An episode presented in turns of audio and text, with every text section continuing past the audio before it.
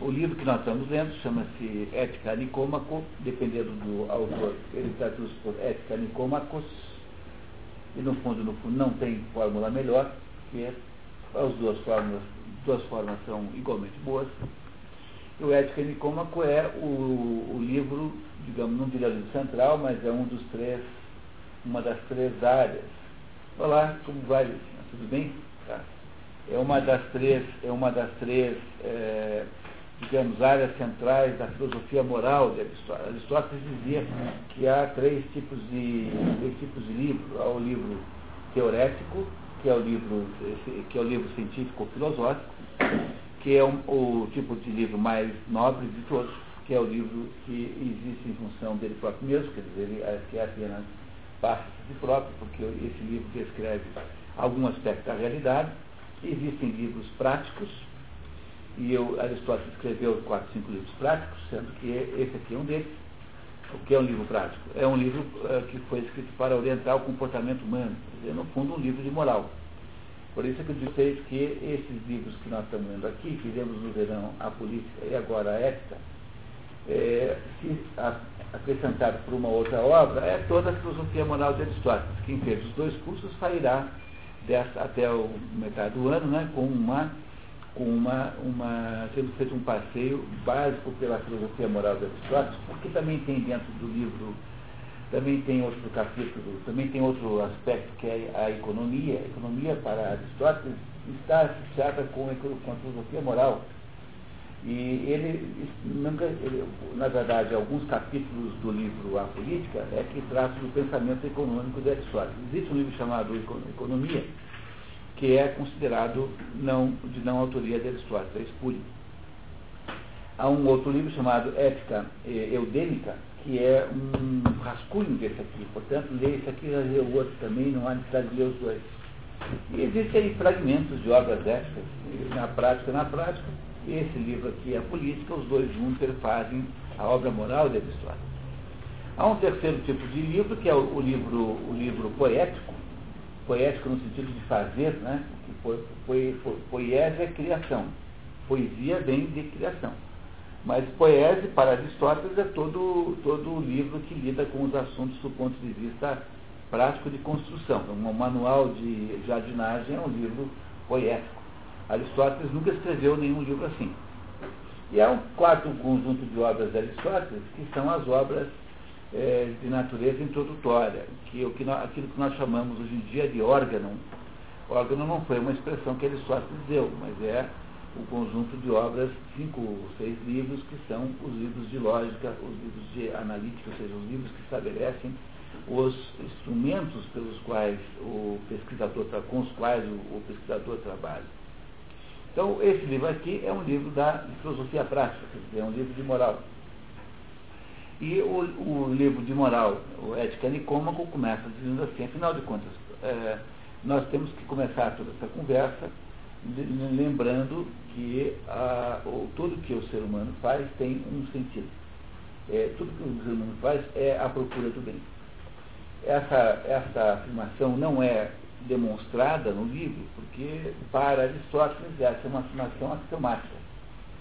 É alguma coisa da qual se deve partir sem debater não é necessário debater isso, porque é autoexplicativo. Então, tudo que o ser humano faz é um, uma tentativa de, de fazer o bem.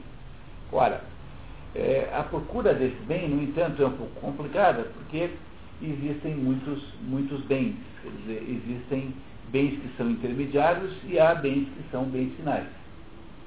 Então, uh, não, e se há, bem, se há bens intermediários, tem que obrigatoriamente haver bens finais, até por razões de conclusão lógica.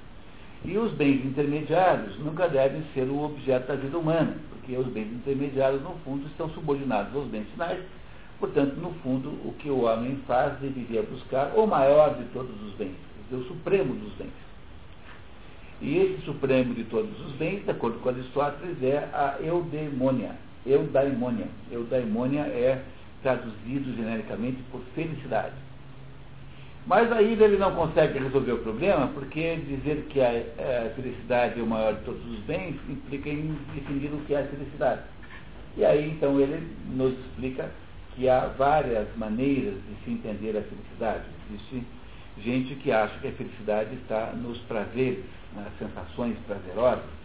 Há gente que acha que a felicidade está nas honras públicas. Há gente que acha que a felicidade está nas riquezas. E há gente que acha que a felicidade está é, em, em, assuntos internos imanentes, ou seja, na própria, na realização da alma humana. Então, Aristóteles explicará para nós que ah, achar que a felicidade equivale a obter prazeres é rebaixar o ser humano na mesma altura dos animais, porque é isso mais ou menos que o animal faz. O animal tem uma, uma, uma, está voltado para a solução imediata dos seus problemas concretos. Portanto, um animal é, é que pensaria assim, a, a achar que a felicidade está na honra, é você colocar a sua felicidade nas mãos de terceiros, porque a honra é uma coisa externa. É alguma coisa que conferem a você. E dependendo da situação, você pode sair de honrado para completamente desonrado em dois minutos. É o que acontece com os ministros em desgraça, com os governantes que caem, são derrubados pelos golpes de Estado, não é isso? É, então, as estátuas do Stalin e do Lenin foram derrubadas em todo lugar, aí depois do, aí na, pelo menos na, naquela, nos países satélites da União, da Rússia. E o maior de todos os enganos, de acordo com Aristóteles, é você colocar a, a sua vida como um instrumento de obter riqueza porque a riqueza, a possibilidade material, é essencialmente um bem intermediário e nunca um bem final.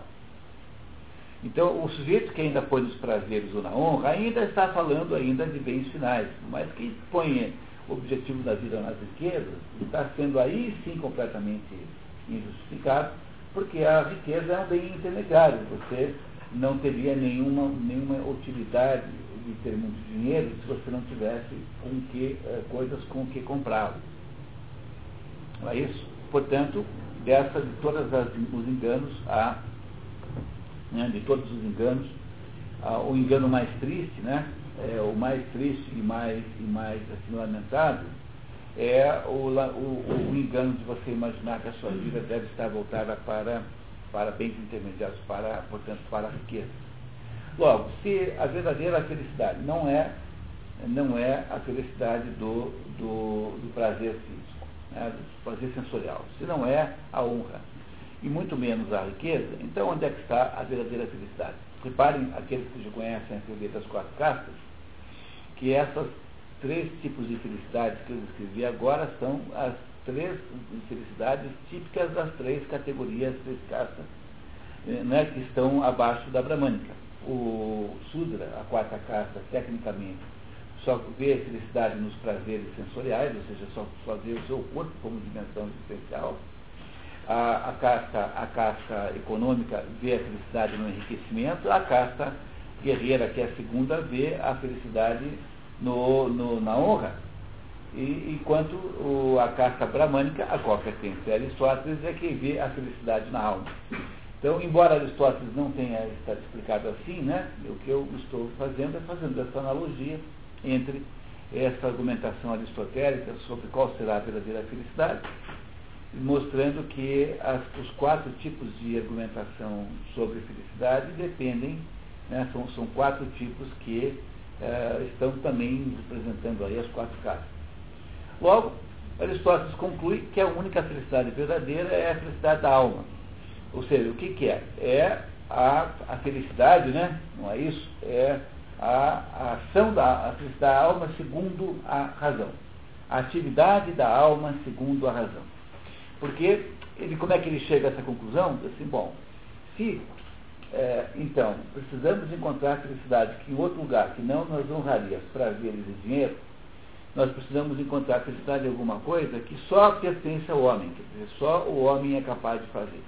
Do mesmo modo que a água encontra a felicidade, no sentido grego da palavra, né? não no sentido do baú da felicidade.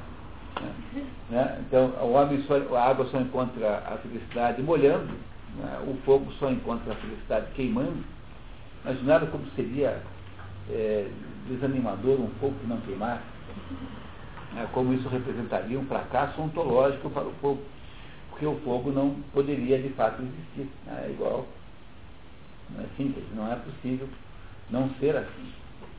E, e essa razão pela qual Sócrates não, não, não toca fugir na véspera do seu, da sua morte, seria um fracasso terrível para um filósofo fugir naquela hora.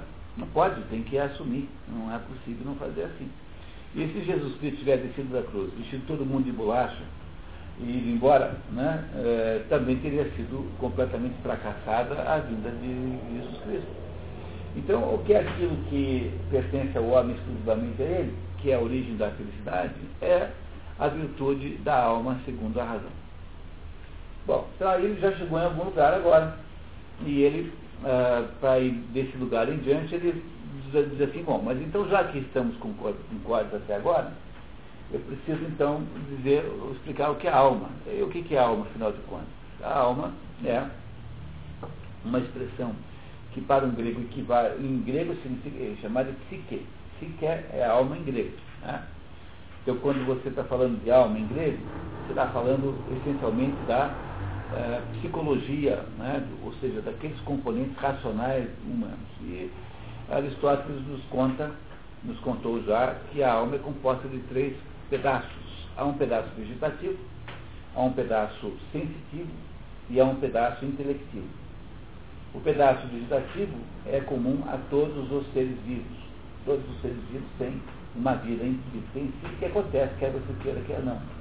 Está associado ao crescimento, associado ao processo metabólico, como o nosso corpo funciona. O pedaço sensitivo está associado com as emoções e com as sensações, está associado com aquele conjunto de coisas que está eh, ligado de uma maneira ou outra à vontade. E há, finalmente, o pedaço intelectivo. Esse pedaço intelectivo é exclusivamente humano e há, obviamente, virtudes associadas a ele. É? Essas virtudes serão discutidas mais tarde na obra. Não, ainda não será discutido hoje isso, aí na sequência da obra.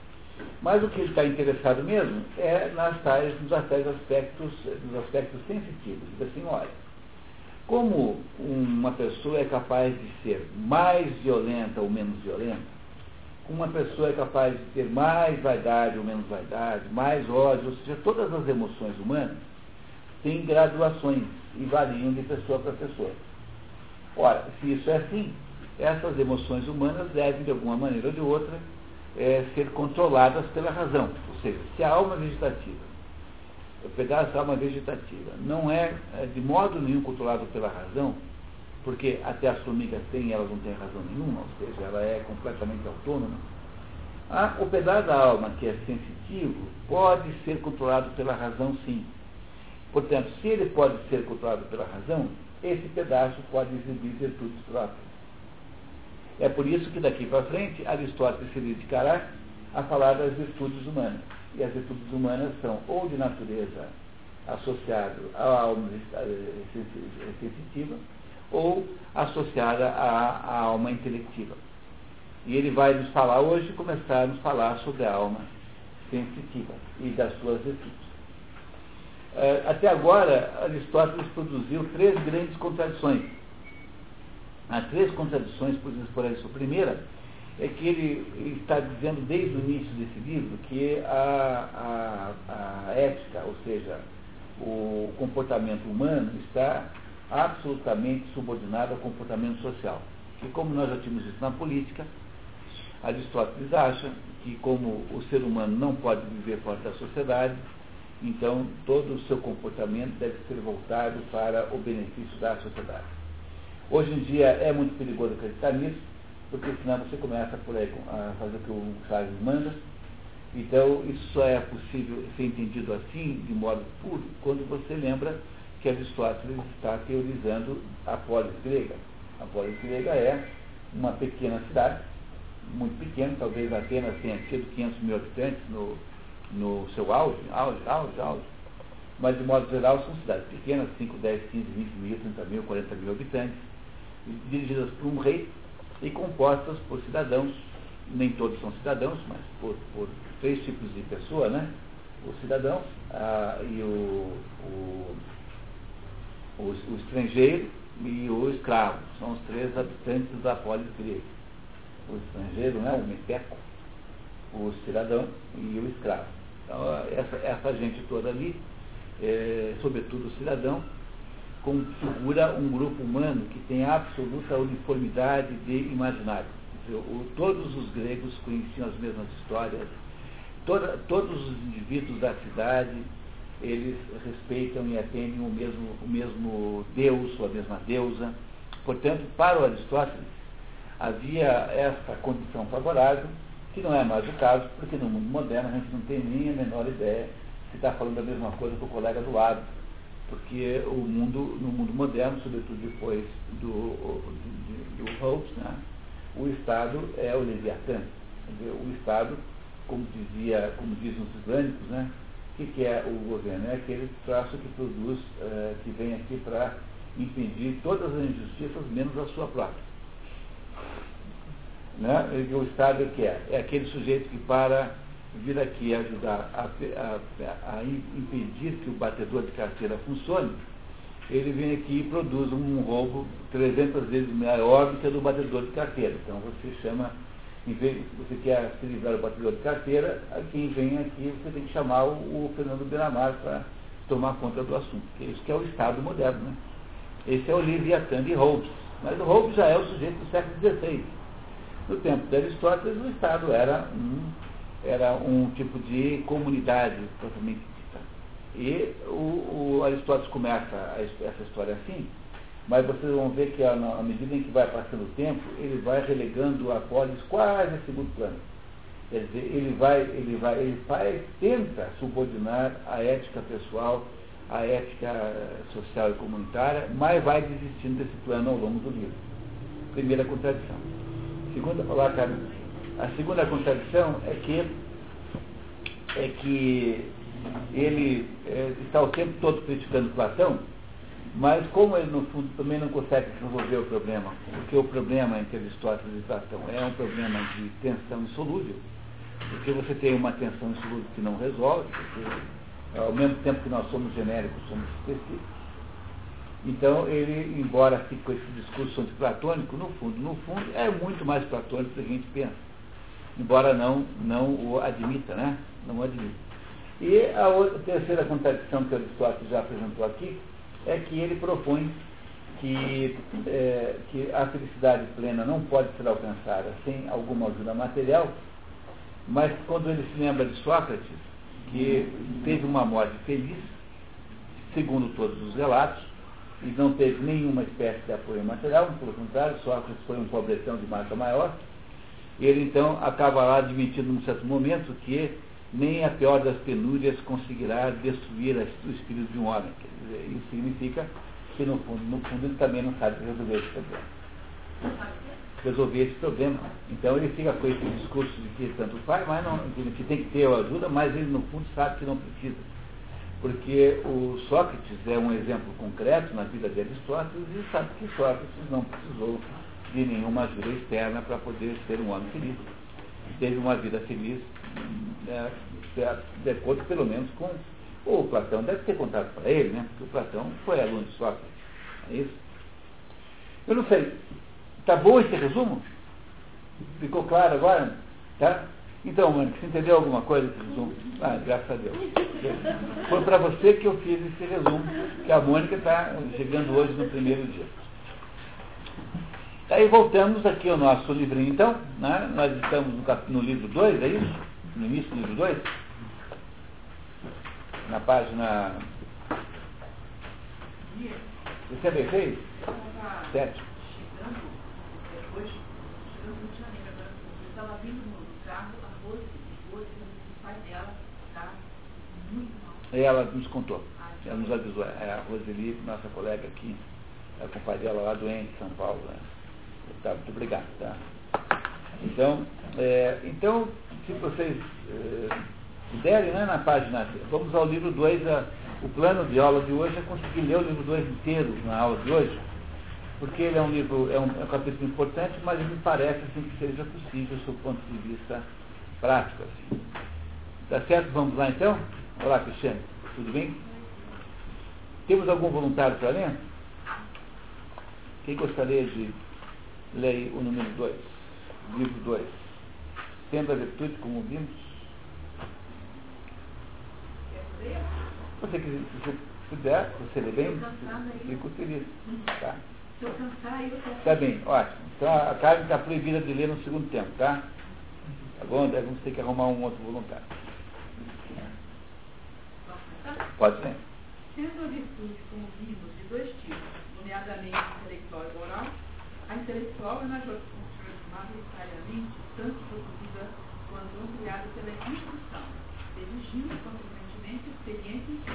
Ao passo que a virtude moral ou ética é o produto do hábito, sendo seu nome derivado, com uma ligeira variação das formas dessas palavras. Pode ir lá embaixo, por favor.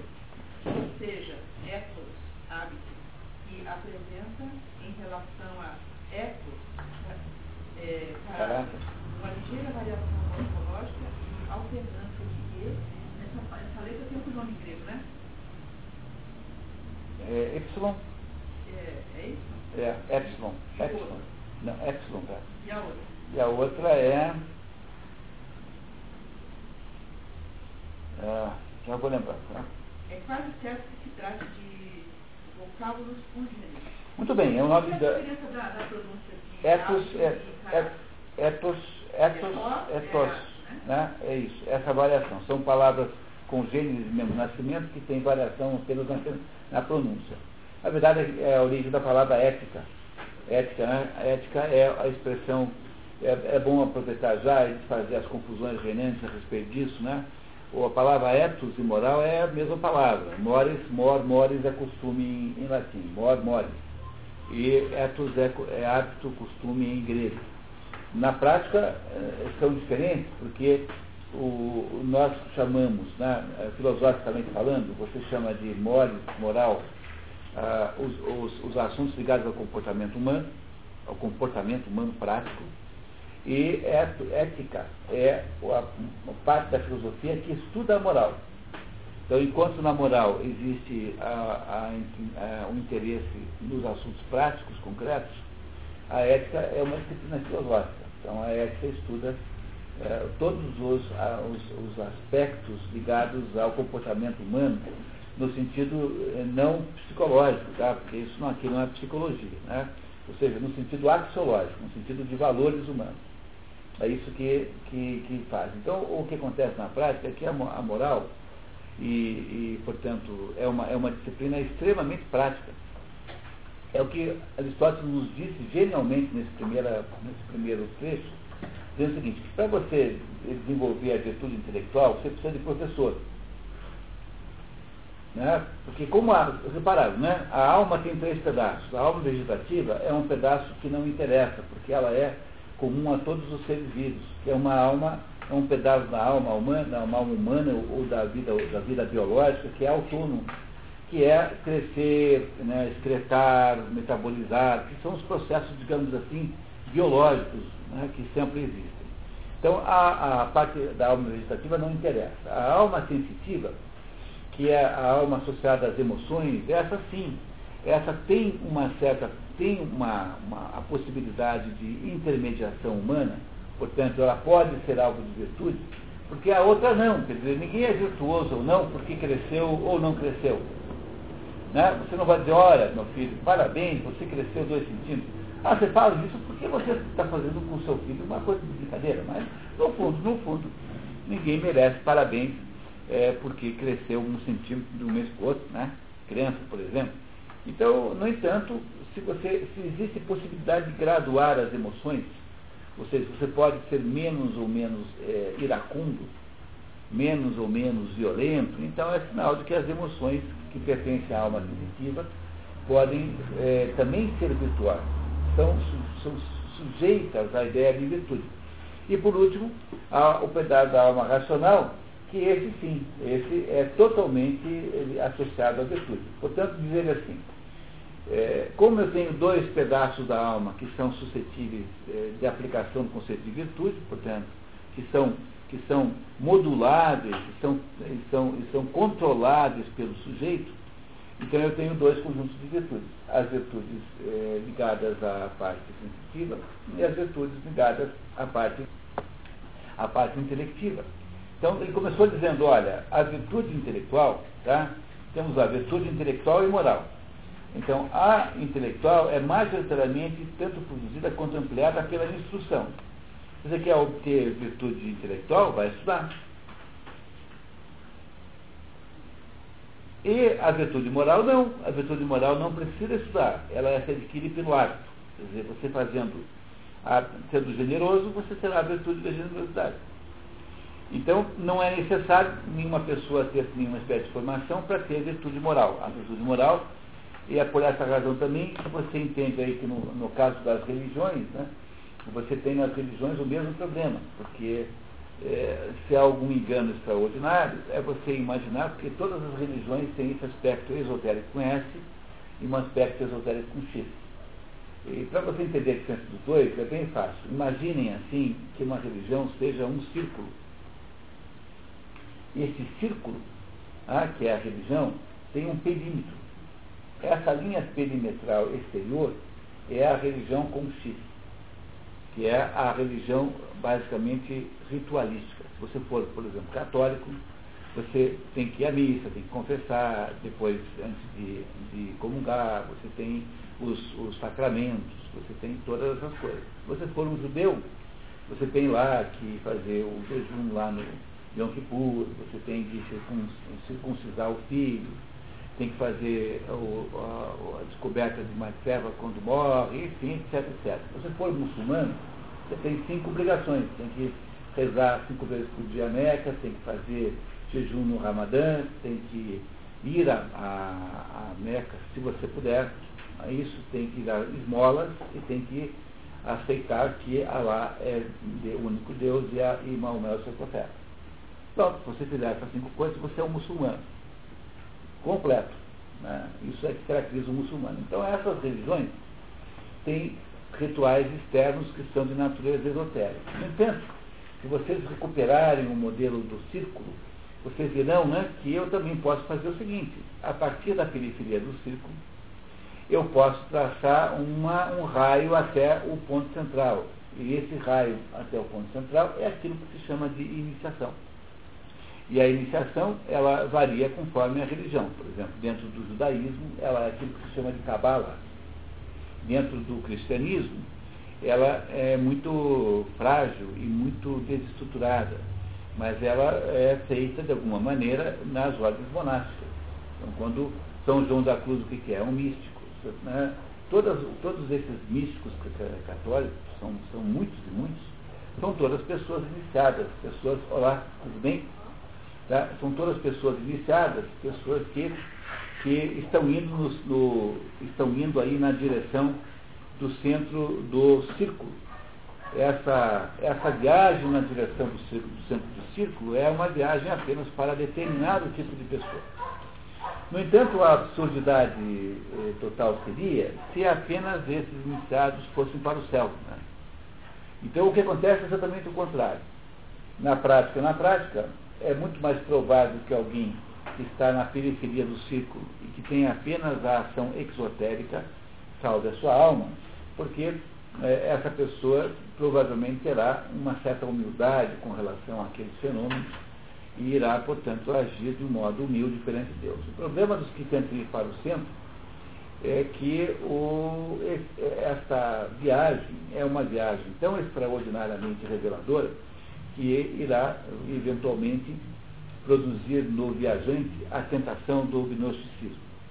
Irá é, gerar no, no, viajante a tentação de saber mais do que é possível para o ser humano. Não dizendo que é sempre assim, mas você tem, por exemplo, coisas maravilhosas entre essas pessoas. Né? Só que tem que tomar cuidado porque toda viagem que é feita fora da proteção, toda viagem iniciática que é feita, é, não a partir da periferia externa da religião esotérica com X, é uma viagem perigosíssima. Porque aí você vai cair na mão do papiro, na mão de todos esses bruxos, na mão das bruxarias em geral. Então, se você quer ser um iniciado em alguma coisa, então você tem que ser primeiro cristão para poder se iniciar, ir para os mistérios cristãos. Se você quer ser é, sofista, tem que ser primeiro muçulmano, só por meio de uma proteção do, da ortodoxia muçulmana é que você pode ser sufista. E se você quer ser um, um judeu cabalístico, sei lá, né, você tem que ser judeu mesmo, de verdade. Então, a, a garantia de que essa viagem será feita sempre com é, segurança é que não há nenhuma possibilidade de misticismo fora do contexto da grande religião. Não é proibido fazer a viagem, mas é perigoso. Então é preciso fazer isso com o mestre. Não é, não é, não, nunca, jamais, uma hipótese alguma, tente fazer essa viagem sozinho. Tem que ter um mestre sufi, ou um mestre, um mestre espiritual cristão, né, ou um, um rabino né, que tenha capacidade de fazer isso. As outras fórmulas são todas erradas, nunca simples. E aqui é da seu interesse fazer isso, né? como eu digo, né? para ir para o céu, basta cumprir as obrigações exotéricas e não precisa fazer nenhum processo de, de, de mistificação, no sentido bom da palavra, mistificação. Então, o que o Aristóteles está dizendo é mais ou menos a mesma coisa. Para você poder para você poder fazer o caminho do intelectual, que é o caminho da iniciação, tem que ter professor. Mas para fazer o caminho do hábito moral, ou seja, o caminho da vida certa, reta, no sentido técnico da palavra, reta, você não precisa de professor nenhum, basta você seguir os, os princípios, porque a religião te diz o que é para fazer. Não precisa você consultar um místico para isso. É, ela diz para você, são os dez mandamentos. Você quer saber o que, que o cristianismo pensa que é certo? Bom, toda religião tem um, um, uma, uma, um conteúdo moral. E esse conteúdo moral basta você seguir. Entender isso, essa diferença é super importante entender. Né? Não, não é para tentar ser místico sozinho não vai dar certo. Você quer ser místico? Problema do cristianismo é que você tem que entrar numa organização religiosa.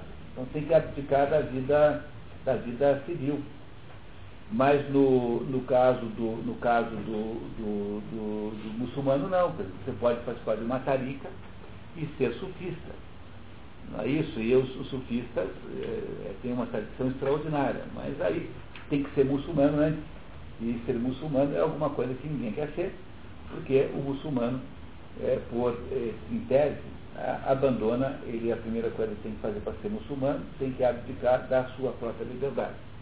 Como para um homem ocidental a liberdade é tudo, há uma imensa incompatibilidade entre a religião muçulmana e a psicologia ocidental. Ninguém quer abdicar da, da, da, da, da liberdade, que é o que tem que fazer o muçulmano para ser muçulmano. Então, na prática, na prática, ficou, sobrou pouca coisa para quem quer se iniciar verdadeiramente. Não é isso? Tá? Uh, e isso é, não é um problema em última análise. Você pode resolver o problema como eu faço assim, quer dizer, estudar filosofia, que aí já é outra coisa. Você vai também se iniciar de alguma maneira, mas não no aspecto místico, porque o aspecto místico necessariamente está associado com a é, presença de Deus. Tá? Essa é a diferença. Né? Então a gente pode se iniciar apenas dos pequenos mistérios, mas dos grandes não. Muito bem. Continuamos? Carmen, por, por gentileza. E, portanto, fica evidente que nenhuma das virtudes morais é em nós engendrada pela natureza, uma vez que nenhuma propriedade natural é passível de mover, é, é passível de ser alterada pelo ar. É, porque se você pode ficar melhor ou pior, Claro, se fosse natural não poderia, porque ninguém consegue aumentar e diminuir o nariz, a não ser o Pinóquio. Né? Uma pessoa normal não consegue dizer, olha meu nariz, ó, vai crescer. Então, entendeu? Como a gente não, não consegue modificar aquilo que a natureza produziu. Então, os hábitos morais não são estabelecidos pela natureza. Por quê? Por quê? Porque você pode mudá-los, pode aumentá-los, modificá-los. Né? É isso. Por exemplo, é da natureza da pedra mover-se para baixo, sendo impossível treiná-la para que se mova para cima. Ainda que se nos pudéssemos atentar treiná-la e fazê-la lançando, fazê-la lançando-a para cima ao ar dez mil vezes, nem pode um pouco ser treinado mover-se para baixo, então pouco qualquer outra coisa que naturalmente se comporta de uma maneira ser treinada de modo a adquirir um hábito para comportar-se de outra maneira. As virtudes, portanto, não são geradas em nós, nem através da natureza, nem contra a natureza. A natureza nos confere a capacidade de recebê-las, e essa capacidade é aprimorada e amadurecida Então, a nossa, a nossa natureza a é, tem, tem, dentro de nós a, a, a, potência do, da honestidade. Não ninguém seria honesto. Mas ser honesto você só consegue fazer sendo honesto continuadamente. Entenderam isso? No Corão tem uma passagem que aparece Jesus Cristo e diz assim, olha, eu, é, todos os milagres eu consegui fazer. Agora, tem coisa impossível, é melhorar a cabeça desses cretinos. Porque está lá, falando lá de uma certa situação. Está vendo que no Corão tem a própria negação disso, né? Porque está lá no Corão Jesus Cristo dizendo que às vezes modificar a cabeça do, de, certos seres humanos é mais difícil do que fazer, uh, do que andar por cima da água. Não, mas é um comentário de Jesus Cristo no Corão, tá? Cuidado, tá? Mas muitas vezes, né? há, mais menções no, no, Corão a Nossa Senhora do que no Novo Testamento. Há, mais menções, como é que chama a Nossa Senhora em área? A Mariana, né? Mariana, né? que eu acho que é a variação de mim, tem essa variação. Então, no, no, no Novo Testamento há menos menções a Nossa Senhora do que no Corão. Para o Corão, Nossa Senhora é, é Jesus Cristo, né? é um profeta. É, é, são, são, é uma pessoa importantíssima. Né? Os judeus aqui não dão bola, mas o, o, os islâmicos consideram um grande conta né? o Jesus Cristo Nossa Senhora. Ademais, as faculdades que nos são transmitidas pela natureza nos são concedidas primeiramente como potência, e nós exigimos sua atividade posteriormente. Isso claramente ocorre em nossos sentidos. Não adquirimos a faculdade da visão e da audição por ver repetidamente ou ouvir repetidamente. Porém, de outra maneira, ou seja, porque possuímos os sentidos principiados e a entregá-los.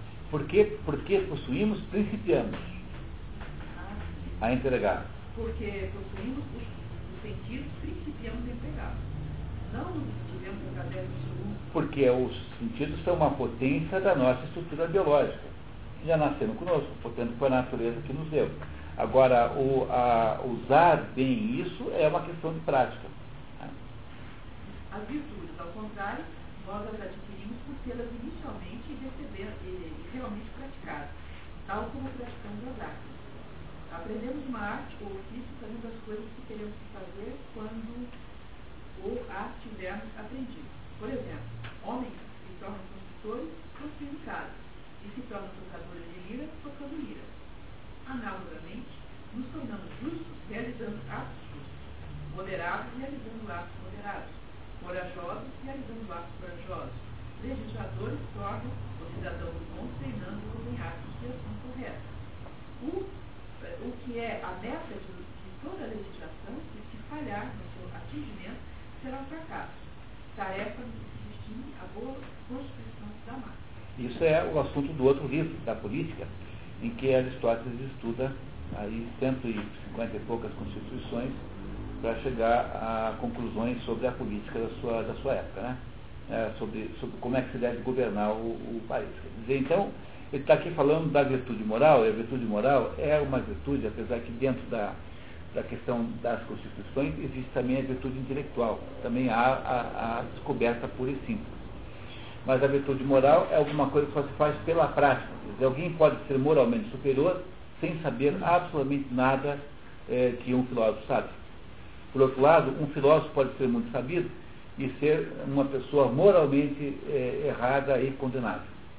O que ele está dizendo é que a virtude intelectual se aprende enquanto que a virtude moral se eh, treina.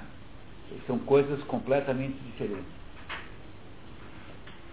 Por fim, as ações a partir das quais ou através das quais qualquer virtude é construída são idênticas àquelas através das quais é essa virtude também destruída, tal como é o caso da habilidade nas artes. Pois tanto os bons tocadores de lira como os maus são produzidos pela ação de tocar lira, ocorrendo coisas semelhantes com os construtores e todos os outros que dedicam às artes e ofícios.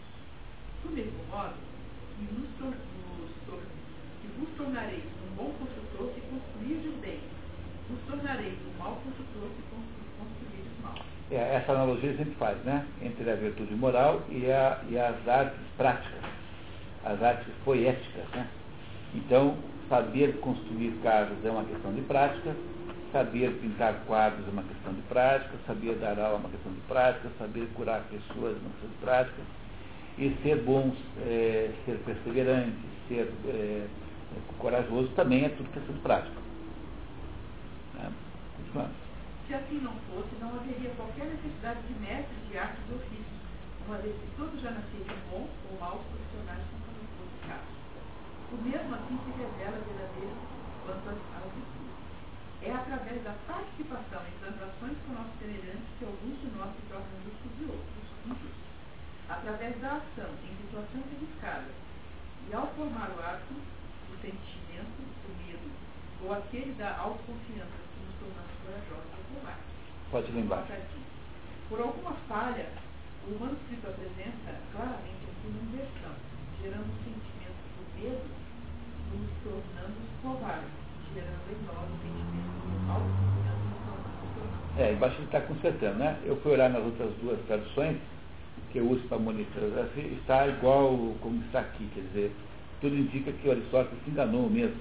Se é que a gente pode chamar de Aristóteles, porque esse, como vocês sabem, é uma, um livro esotérico com S, é uma obra é, é, que Aristóteles é, é, na verdade, um relatório, de é, uma, é, uma, é uma transcrição de uma aula que Aristóteles teria dado, portanto, alguém pode ter, sim, um confundido aí no meio do caminho. Ah, mas não significa que ele esteja equivocado, ele apenas errou o modo de explicar. Então, para poder ser coragem, tem que desenvolver o, o sentimento de força, né? de, de, como diz aqui, de autoconfiança, e para ser covarde tem que desenvolver o sentimento de medo. É isso, é isso que faz você ser o que você é. E o mesmo ocorre com nossas disposições relativamente aos apetites e sentimentos de animosidade. Alguns homens se tornam moderados e grandes, outros dissolutos e irascíveis, irascíveis por se comportarem realmente de uma forma ou de outra em relação a essas paixões. Em síntese, nossas disposições morais são formadas como produto das atividades pessoais. Consequentemente, nos compete controlar o caráter de nossas atividades, já que a qualidade dessas determina a qualidade de nossas disposições. Não é, portanto, de pouca monta que somos educados desde a infância dentro de um tipo de ato ou outro é, ao contrário, de imensa, ou melhor, de suprema importância. É, veja, isso sempre se achou que fosse assim, né? Se você, quando você leva da sua avó falando para você como é que você devia se comportar, né? então eu acho que isso é uma coisa que todo mundo sabe, mais ou menos, que, que é o hábito que faz o monge, né? Não é assim que a gente fala? É, o hábito faz o monge. Então, você, para poder ser corajoso, tem que fazer atos corajosos, para poder ser é, generoso, tem que fazer atos generosos e assim por diante. Isso impede que a pessoa exista num, numa espécie de, de, de, de, mundo desiderativo. Então, o sujeito quer ser generoso, mas nunca comete, nunca fazem um ato generoso. Então ele tem uma generosidade de, discurso, assim, que é o problema, por exemplo, que você encontra esses tipos por aí que se autodenominam humanistas o humanista é uma desgraça, porque é o sujeito que só é humanista no genérico. Ele, é, ele tem uma proposição genérica, ele acha assim, que a concepção que ele tem do mundo é de ser uh, humanista, gostar da humanidade. Mas ele não é capaz, se ele não for capaz de atos humanos verdadeiros, concretos, ele vira aquele plano discursador pelo humanismo e que dá o pontapé no primeiro pobre que encontra na rua porque ele não consegue conceber o humanismo em, em, em, em indivíduos reais. Tá? Então, na prática, ele acabará apoiando as maiores barbaridades que puder imaginar, e em troca de um humanismo genérico, teórico, um humanismo de declaração de direitos humanos, ele na prática produzirá todas. É, o sujeito que é militante de direitos humanos. Então, como ele não entende que o, as, quem tem direitos são as pessoas reais e concretas, ele, é, prisioneiro de uma visão abstrata de direitos humanos, acha completamente normal que assaltem você na sua casa e te roubem, porque ele acha que isso é, é o que ele não tem nada contra isso, entendeu? Entendeu por que, que essa gente maluca faz isso? Porque eles não são capazes de ter atos verdadeiramente decentes de proteger o direito real, concreto do indivíduo que está ali. Como eles só entendem o que é direito humano sob um ponto de vista genérico, então eles não conseguem entender nada sobre esse assunto na prática. É o mesmo defeito do fulano que fica o tempo todo aí é, fazendo o proselitismo da ideia de que o que salvará o Brasil é a educação. Esse sujeito que é defensor da educação genericamente é o maior inimigo da educação que possa existir. Porque é aquele fulano que vai apoiar a educação genericamente falando, e porque então ele só pensa genericamente, ele nunca vai lembrar que quem precisa ser educado é o Joãozinho e a Mariazinha. E o Joãozinho e a Mariazinha não existem na prática, porque ele está preocupado com o conceito genérico de educação. E na verdade não faz educação nenhuma, só produz um ensino muito ruim. Então, essa, essa ideia né, que está aqui implícita ajuda a entender um pouquinho da nossa, da nossa falta de juízo né, do mundo contemporâneo, que é isso que nós eh, vemos aí com clareza, que é o, o, a paixão pelos nomes, a paixão pela, pelos títulos. É, mas na prática, na prática o que interessa é o ato, o ato concreto que você faz é o ato que interessa. Então o sujeito não é humanista, mas ele não mata ninguém nem deixa morrer. E não apoia nenhum ataque ninguém precisa. O outro é o sujeito que ama a humanidade, mas ele é que põe o nazismo lá. Ele que põe lá o, o socialismo, que quer fazer a engenharia dos outros, é ele que gera a desgraça toda. Entendeu? No entanto, ele parece assim uma pessoa maravilhosa. Então, esse tipo de picaretagem intelectual está aí campeando, aí à solta, aí, como vocês não imaginam. Muito bem, muito obrigado. Temos algum outro voluntário para o número 2? Continuar, Carmen? Então também. Tá Considerando que o presente estudo, diferentemente dos outros ramos da filosofia, Aristóteles classifica os ramos da filosofia como, para ele, a ciência, em duas grandes categorias, a ciência teórica ou especulativa, como a física, e as ciências práticas, domínio do conhecimento em que acham a ética e a política. As artes pertencem a uma terceira categoria de conhecimento, denominada ocasionalmente por ele ciência produtiva, ou ética. É, e há também a quarta categoria, que embora ele não tenha dito assim, na prática ele separa, que é a categoria das obras introdutórias, que são aquelas obras que, chamadas órgão em português, órgão significa instrumento o que é o órgão? Quer dizer, é um tipo de conhecimento que não é nem teórico, não é, portanto, uma descoberta sobre o modo como os peixes é, respiram, é, que é um conhecimento te, te, teórico. É um, um você descobrir alguma coisa sobre a natureza, sobre a sociedade humana, sobre o que for. Não é um conhecimento de natureza prática, ou seja, não ensina você a viver melhor, como é um livro de ética, e é, e é um conhecimento sobre como fazer alguma coisa concreta, que é a poética. Também não é.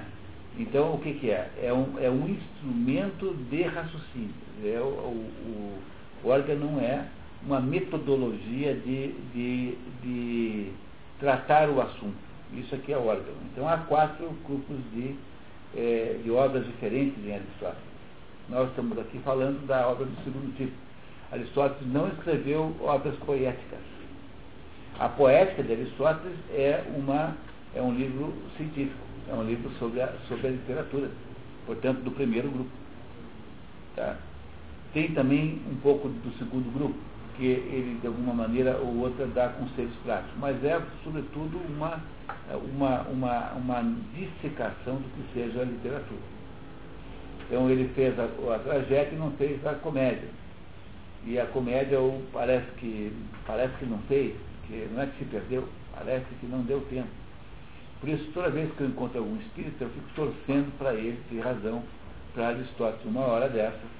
Podia até usar como instrumento, não toparia, né? que pudesse escrever a comédia aí por, e, né? E, né? e, que pudesse ser alguma coisa mais séria do que apenas o, o fulano lá, o Gaspareto, falando um monte de besteira. Então, imaginar, imagino que nós temos direito a pedir aos espíritas que eles melhorem um pouco a qualidade média do, de, desse material que é né, aí né, transposto para o nosso mundo. Continuamos. Tem um objetivo prático. Já que não estamos pesquisando a natureza da virtude a fim de conhecer essa natureza, mas a fim de podermos nos tornar bons, sem o que nossa investigação seria inútil. É necessário, que nossa investigação para o âmbito da conduta como agir corretamente, uma vez que nossas ações, como determinam a qualidade de nós. A, a palavra disposição é muito importante, já vai ser explicada por quê, tá? Então faço um sinalzinho nela. Ele reparou que ele disse né, que ele não está querendo descobrir qual é a estrutura da virtude, mas ele está querendo nos ensinar como sermos mais virtuosos. Por isso aqui esse é um livro prático. Agora, é claro também que vocês sabem que não é possível separar essas duas coisas assim, como se não pudesse ter alguma contaminação uma na outra. Então, para poder saber como é que deve se agir, é preciso alguma teoria sobre o modo como se age. Ele aqui, no fundo, esse livro, portanto, tem conteúdos é, científicos também. Tá? E, e a mesma coisa no livro A Política, embora ele precise, no fundo, dizer como é que se governa o mundo, né? Então, para quem não assistiu o curso de política no, no, no, no em janeiro, então a, a essência da, da, contribuição aristotélica à política é a ideia de que o, o, o, que o governo que nós devemos fazer, na prática, é um governo que tenha é, o máximo possível das vantagens da oligarquia, sem os seus defeitos, e o máximo possível das vantagens da democracia, sem os seus defeitos. Portanto, um ponto médio entre essas duas coisas. Porque se você tem só a democracia, a democracia desanda para a demagogia. Porque na hora em que você estende os direitos políticos a todo mundo, essa massa que não tem qualificação, ela será dominada por determinados demagogos. Esses demagogos, então, irão produzir um, um caos enorme, porque ele irá jogar a maioria contra a minoria, e ao produzir o caos, aparecerá um sujeito armado, que é o tirano, que vai organizar o negócio e parar com a briga. Quem, quiser entender isso é só ver a história da Revolução Francesa. Durante dez anos ficaram fazendo todo tipo de demagogia. Por exemplo, não tem pão, não tem pão. Tem pão por quê? Porque houve uma frustração agrícola. Ah, mas é culpa dos padeiros. É dos padeiros, vamos pegar os padeiros. Aí saia todo mundo em Paris é, né, matando os padeiros. Durante dez anos fizeram isso. Dez anos fazendo isso. Até que um belo dia chega um sujeito chamado Napoleão Bonaparte, que é um sujeito tirânico, fala assim, acabou a parra. Pronto. Primeiro sujeito que agora disser isso eu mato. E Napoleão Bonaparte assumiu o poder, acabou com aquela coisa pronto. Isso é assim que acontece quando você deixa o governo muito democrático demais. Quando você é, deixa o governo muito oligárquico demais, ou seja, é muito dominado por uma determinada minoria, seja qual for a origem dessa minoria, seja econômica ou seja, porque se a minoria que governa fosse a minoria é, mais sábia, seria naturalmente melhor deixá-la governar, que é o que está no, no que quiser entender isso, é só ouvir a flauta mágica do Mozart, que é uma história maçônica. Né? O sarrastro é aquele chefe da maçonaria que dirige todos os assuntos, né? é o sarrastro que está conduzindo as, as ações ali.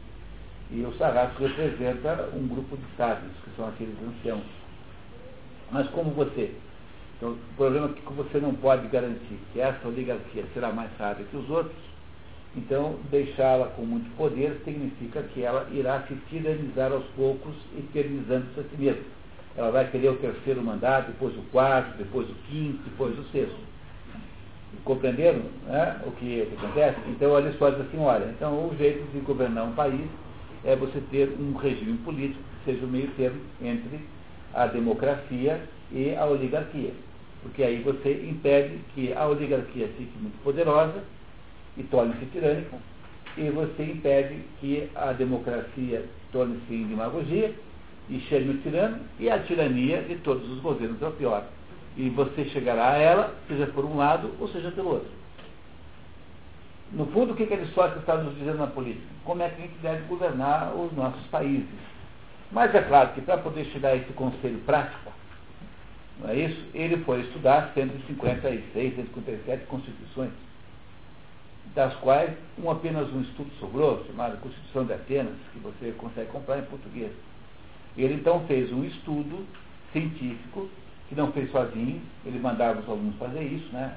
O liceu aristotélico era um tipo de super pós-graduação, assim. Mas os alunos eram uma grande equipe de pesquisa. Um pesquisava pernilongos, outro pesquisava é, isso mesmo, ele foi inventando todas as ciências humanas, biológicas assim. É, então vamos pesquisar as aves. Ficava um lá só estudando aves. E o, o Alexandre Magno, que tinha sido seu aluno, quando encontrava um animal estranho, naquelas viagens lá pela Pérsia, mandava engaiolar o bichinho e mandar para o Aristóteles para. Foi o Aristóteles que montou em, em Atenas o primeiro jardim zoológico da história. O primeiro jardim botânico também, ele mantinha um estoque de animais sob observação.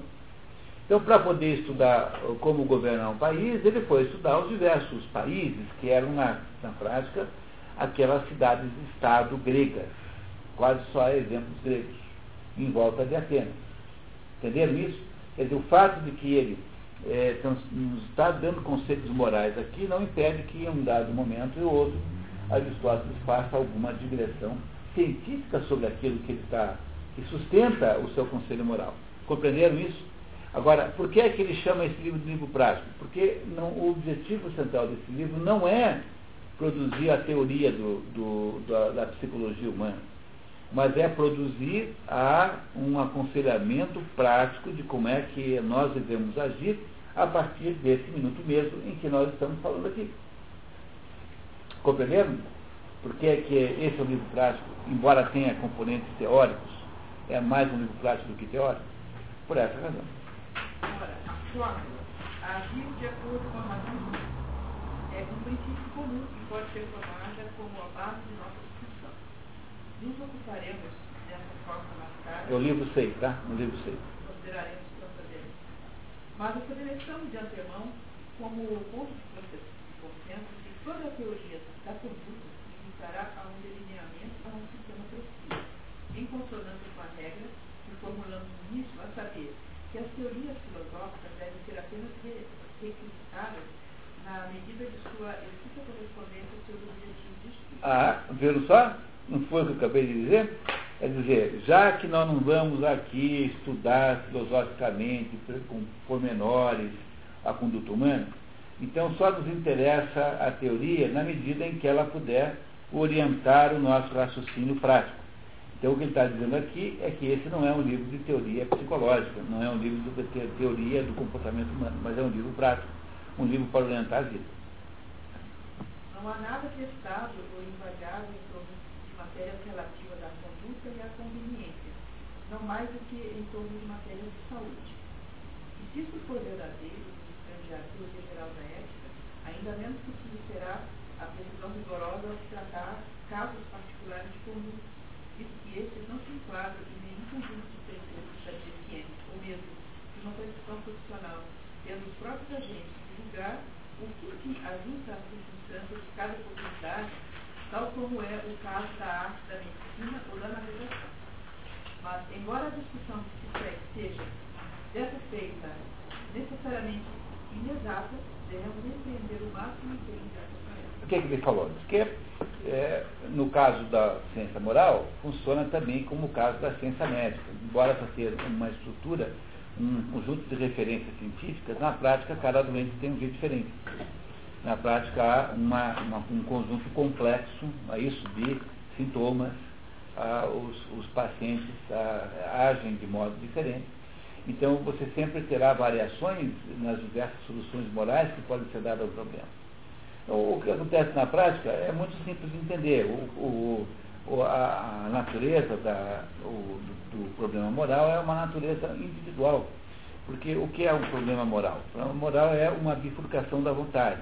Uma bifurcação da vontade é aquela dúvida que o ser humano tem, só ele tem, se deve ou não fazer alguma coisa. Deve aceitar ou não, fazer ou não então a dúvida moral é a dúvida típica de quem está pensando em furar o sinal vermelho.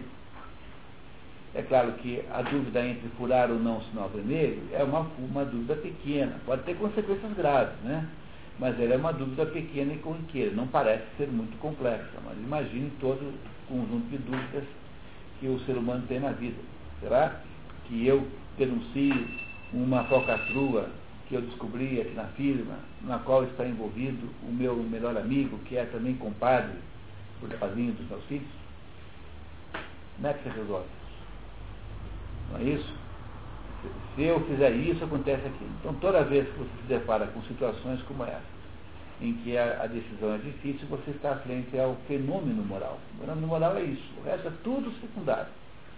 Portanto, o mundo, o fenômeno moral, né, a decisão moral, não é alguma coisa que o mundo impõe para você. Uma das maneiras de você escapar do dilema moral é dizer que, no fundo, no fundo, há um falso problema, que é o mundo que quer que seja assim. Porque não haveria nenhuma possibilidade de imposição externa de alguma coisa se não houvesse antes a possibilidade da culpa. Porque o tribunal interno é o mais poderoso de todos. Todo ser humano é caracterizado por, essa, por isso. Ele não sabe o que fazer. Nós somos o único ser vivo que tem dúvida sobre o que fazer. Os outros não têm a menor dúvida. Portanto, como cada vez que acontece o fenômeno moral, ele acontece no âmbito de um indivíduo específico, com circunstâncias completamente próprias, então ele é certamente um problema muito difícil. Uh, o, né, o, conjunto das soluções morais é, é, muito difícil de enquadrar em leis gerais, porque ele varia muito conforme o, a casuística. É isso que ele acabou de dizer aqui. Ah, essa é a ideia. É o caso da navegação também, porque para cada tipo de vento, cada tipo de mar, cada tipo de situação, você tem um determinado tipo de navegação. Para cada tipo de doente tem um, um caso de terapia, assim por diante.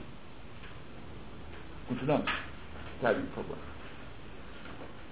Em primeiro lugar, temos que observar que as qualidades morais são de tal modo constituídas e são destruídas pelo excesso e pela deficiência, como percebemos no caso do vigor e saúde do corpo pois para lograr esclarecimento acerca de coisas invisíveis é preciso utilizar a exemplos então, o que ele está dizendo aqui é o seguinte, que para poder explicar isso, já vem como. Isso é, isso é absolutamente aristotélico, né?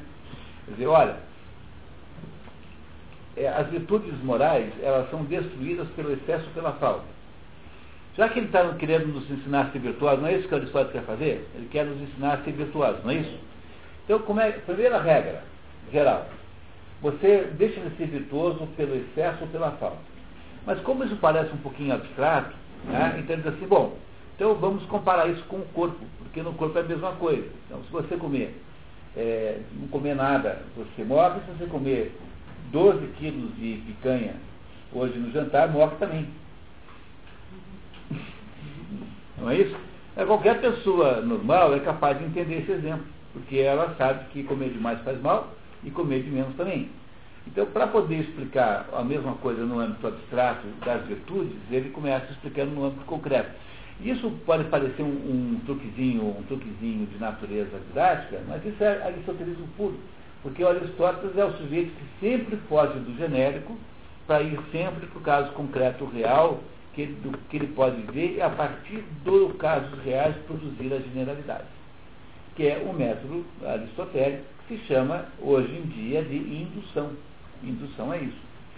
É, comparativamente é método platônico, que é o contrário. Platão parte, de regras gerais pré-estabelecidas e delas deduz as outras coisas. O, Platão, o platonismo é dedutivo e o aristotelismo é indutivo. Nenhum dos dois está com toda a razão, porque, na, na verdade, na verdade, precisamos das duas abordagens. Às vezes a gente é dedutivo, às vezes é indutivo. É, e então não há de fato nenhuma contradição entre essas duas maneiras de fazer. Está claro, né? Tá, vamos continuar. O vigor é, o é destruído tanto pelo excesso de exercício quanto pela deficiência dele. E analogamente a saúde é destruída tanto pela alimento bebida e demasia quanto pela deficiência dele. E em quantidades adequadas a produto aumento de presença. Portanto, aqui você tem essencialmente todo o coração da filosofia moral de Aristóteles. Não falei para vocês, não expliquei na política, que o que ele quer fazer é o ponto médio entre o, a, a, concentração oligárquica, em que o poder está na mão de poucos, e a, a, a distribuição, a dispersão democrática, em que o poder está na mão de muitos. Olha, cuidado, hein? Quando esses gregos falam em democracia, eles não estão pensando em dar voto a escravo, não, viu? Tá? As escravos, os escravos não votam. Não é a nossa democracia moderna. Então, o, a ideia de que tem voto todos os cidadãos é a ideia democrática que o Aristóteles acha que é uma perversão do sistema. Ele acha que democracia é um, um método pervertido de governar. Democracia, para Aristóteles, é negativo, porque a democracia, ao expandir demais a, base eh, de política, ela dá espaço para o demagogo. E uma das coisas mais interessantes que está no, no livro A Política, e agora vocês se preparem para ouvir isso, porque é assim monumental, é que Aristóteles diz o seguinte, que a democracia vai muito melhor quando tem pequena participação política, e não quando tem muito. E quando você lembra que os Estados Unidos têm 30% só de votantes, e tem mais democracia do que aqui, você tem que começar a dar razão a ele. Porque aqui nós temos uma visão ingênua, que é uma visão ingênua mesmo, de uma espécie de democracia, em, em, porque aqui os brasileiros gostam de fingir que todo mundo é parecido a mesma coisa. Por isso que nós aqui adoramos festas populares, porque todo mundo parece mendigo igual. Carnaval todo mundo parece mendigo igual. Tá? Não é isso? Não é? Tá? E onde tinha gente que não era mendigo, que era aquele negócio de fantasia, lembra? Acabou aquilo, porque aquilo era profundamente contrário à índole brasileira de carnaval, que é todo mundo fingir que é a mesma coisa. Então, como aqui nós temos essa visão de generalização de tudo, então a gente pensa que voto obrigatório, todo mundo votar. Então, todo quanto é professor aí de sociologia, está dizendo para os alunos, ah, quem votar é cidadania. Aí você vai lá, o TRE, na seleção põe lá, você é que decide. Pois Aristóteles está contra. Porque ele acha que a excessiva expansão da base eleitoral dá acesso ao demagogo que entrará produzindo então uma mobilização dos pobres, que são a maioria sempre, contra os ricos. E essa mobilização irá gerar uma perseguição aos ricos, ou pelo menos aqueles que têm algum patrimônio, e essa perseguição irá desembocar numa tirania. Porque vem alguém e manda parar. Vem alguém armado e manda parar. No caso de 64, foi exatamente isso que aconteceu. Dizer, o presidente da República estava fazendo comício no Rio de Janeiro né, a favor do, da perseguição aos ricos, ele pessoalmente. Alguém vai parar parar, uma hora não vai dar certo. Então, o Aristóteles acha que para governar bem um país é preciso encontrar um meio termo. O um meio termo entre duas grandes possibilidades, de, é, é, é, digamos, é, pervertidas, que é a democracia, em que estende o voto a todos sem nenhum critério, porque é, é preciso é, mesclar, é preciso temperar a, a, o voto com algumas determinadas condições que não são que não são coletivas. Por exemplo, para que, ele só diz assim, ó, para que você pare, para que não aconteça isso, nunca remunere o cargo público. Se você não remunerar o cargo público, os pobres que precisam trabalhar não vão querer ser deputado, senador e governante. Então, quem irá ser governante, deputado e senador são os membros da oligarquia, que são oligarquia econômica, nesse caso tem algum dinheiro. Então, você faz um sistema mais inteligente assim, porque a probabilidade do Estado virar emprego é nula. Então, se você faz o contrário, você tem ideia, você acha que o PT, depois de passar tanto tempo, vai querer sair dessa mamata, 30, 40 mil pessoas ganhando 6, 7 mil por mês? Você acha que esse pessoal quer largar isso? Nunca mais vão, vão tentar, nunca mais, farão todo o que você puder imaginar de arbitrariedade para nunca mais perder isso. Isso é o que eles mandaram não fazer. Assim, olha, o cargo público não pode ser remunerado.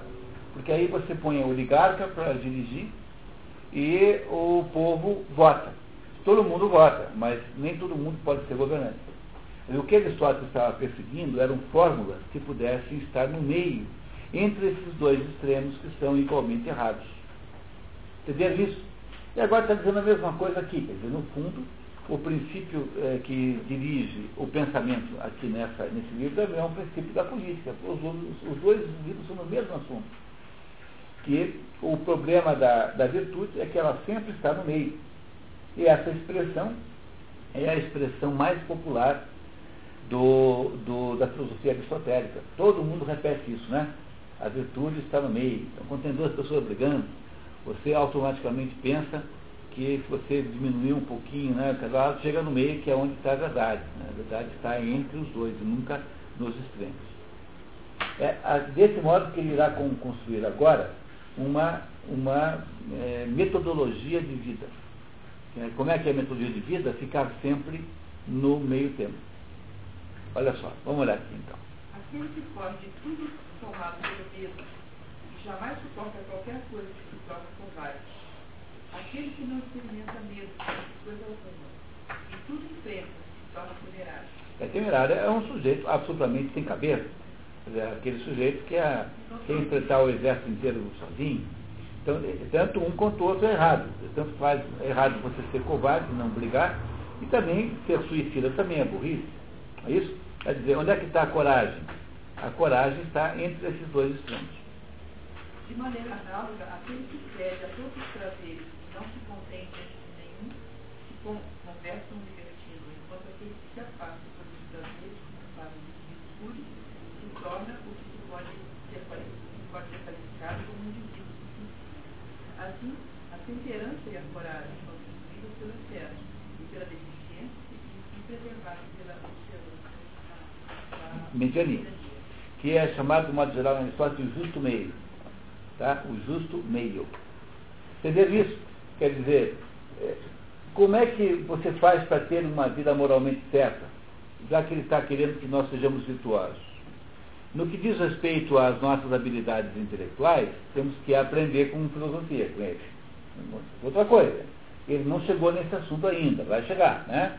Por enquanto está falando da virtude da alma sensitiva, que é o pedaço da alma que, embora seja de alguma maneira é, corpóreo, ele, ele, se aproxima, é, da, do, ele, é, ele é, está subordinado, é sensível à razão. Então ele está falando apenas do pedaço da alma, que nós podemos moderar, modular, né? moderar. E a base da moderação que é? É procurar o meio entre dois extremos que são igualmente errados. É claro que ele está falando sempre de é, coisas que são boas em si. Ele não está falando de honestidade. Não é isso? Ele nunca está falando de coisas que são más em si. Como é que eu posso ser moderado em ser, em ser trapaceiro? Não dá. Porque o, o, o ser trapaceiro é uma, uma condição moral ilegítima em qualquer extensão, em qualquer grau de densidade. Né? Ser, ser trapaceiro é sempre ruim. Seja pouco trapaceiro ou muito trapaceiro. Então eu não posso aplicar esse critério à palavra trapaceira, aos defeitos humanos, só às virtudes. Bom, mas você vai nos explicar, tá? Continuamos. Carmen, por favor. Mas não apenas são as virtudes consideradas quanto comentadas por um lado e destruídas pelo outro a partir e através das tentações, como também encontram seus benefícios das tentações. É o que ocorre claramente com as outras qualidades mais visíveis, que são a força corporal, pois a força é produzida ingerindo muito alimento e empreendendo muito esforço, como é o homem forte que será capaz de comer muito alimento e suportar muito esforço. O mesmo ocorre com a censura. Tornamos-nos moderados, nos abstendo dos prazeres e ao mesmo tempo estamos melhor capacitados a nos abster dos prazeres quando nos tornamos moderados. Coisa idêntica acontece com a coragem. Tornamos-nos corajosos, nos treinando o desprezo e resistência aos terrores e estaremos melhor capacitados a resistir ao terror quando tivermos nos tornado corajosos. Tá. Então, está claro, né? Está fácil de entender esse texto hoje, né? Está bem fácil.